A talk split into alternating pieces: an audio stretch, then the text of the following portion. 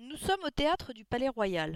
L'histoire de celle qui possède ce théâtre sur les rives du Jardin Royal commence sous l'Ancien Régime et se termine à l'Empire, traversant indemne les temps les plus dangereux. Gloire et sueur froide pour mademoiselle de Montpensier. Nous sommes en 1793.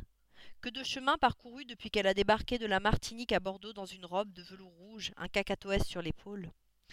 Ex-maîtresse de l'intendant de la Martinique sous Louis XV, Marguerite Brunet vient de se faire rapatrier en France par le gouverneur.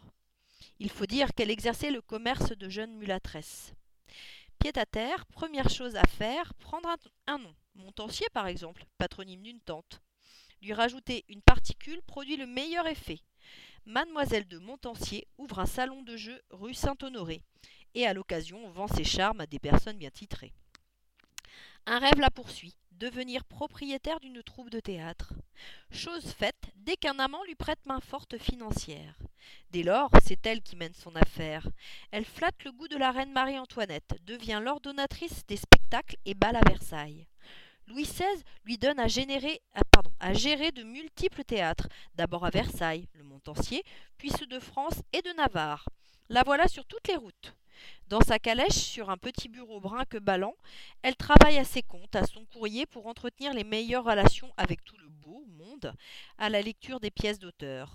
Certains à genoux pour être joués sur l'une de ses scènes. Elle gagne des centaines de milliers de livres. La Révolution met un terme à son empire en même temps qu'à la royauté. Elle craint le pire, proteste de son attachement à la Révolution et fait même de la propagande pour elle en région. Elle réussit encore à prendre la tête du théâtre du Beaujolais en 1790, sous les arcades du Palais Royal. Celui-ci et à se faire construire un opéra trois ans après qui sera évoqué un peu plus loin. Robespierre ne croit en rien aux allégeances de la Montancier et veut la tête de celle qui a ordonnancé les fêtes royales. Il se trouve qu'en 1794, la tête du révolutionnaire roule dans le panier, avant celui de la dame alors emprisonnée à la force. Cet événement suspend opportunément un procès qui eût été fatal.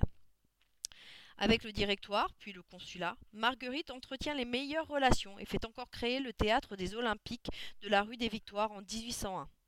Il n'empêche, la voici emprisonnée pour dette, et ses affaires ne s'arrangent pas quand Napoléon, devenu empereur, veut réduire le nombre de théâtres parisiens à huit, ce qui l'oblige à quitter son cher palais royal.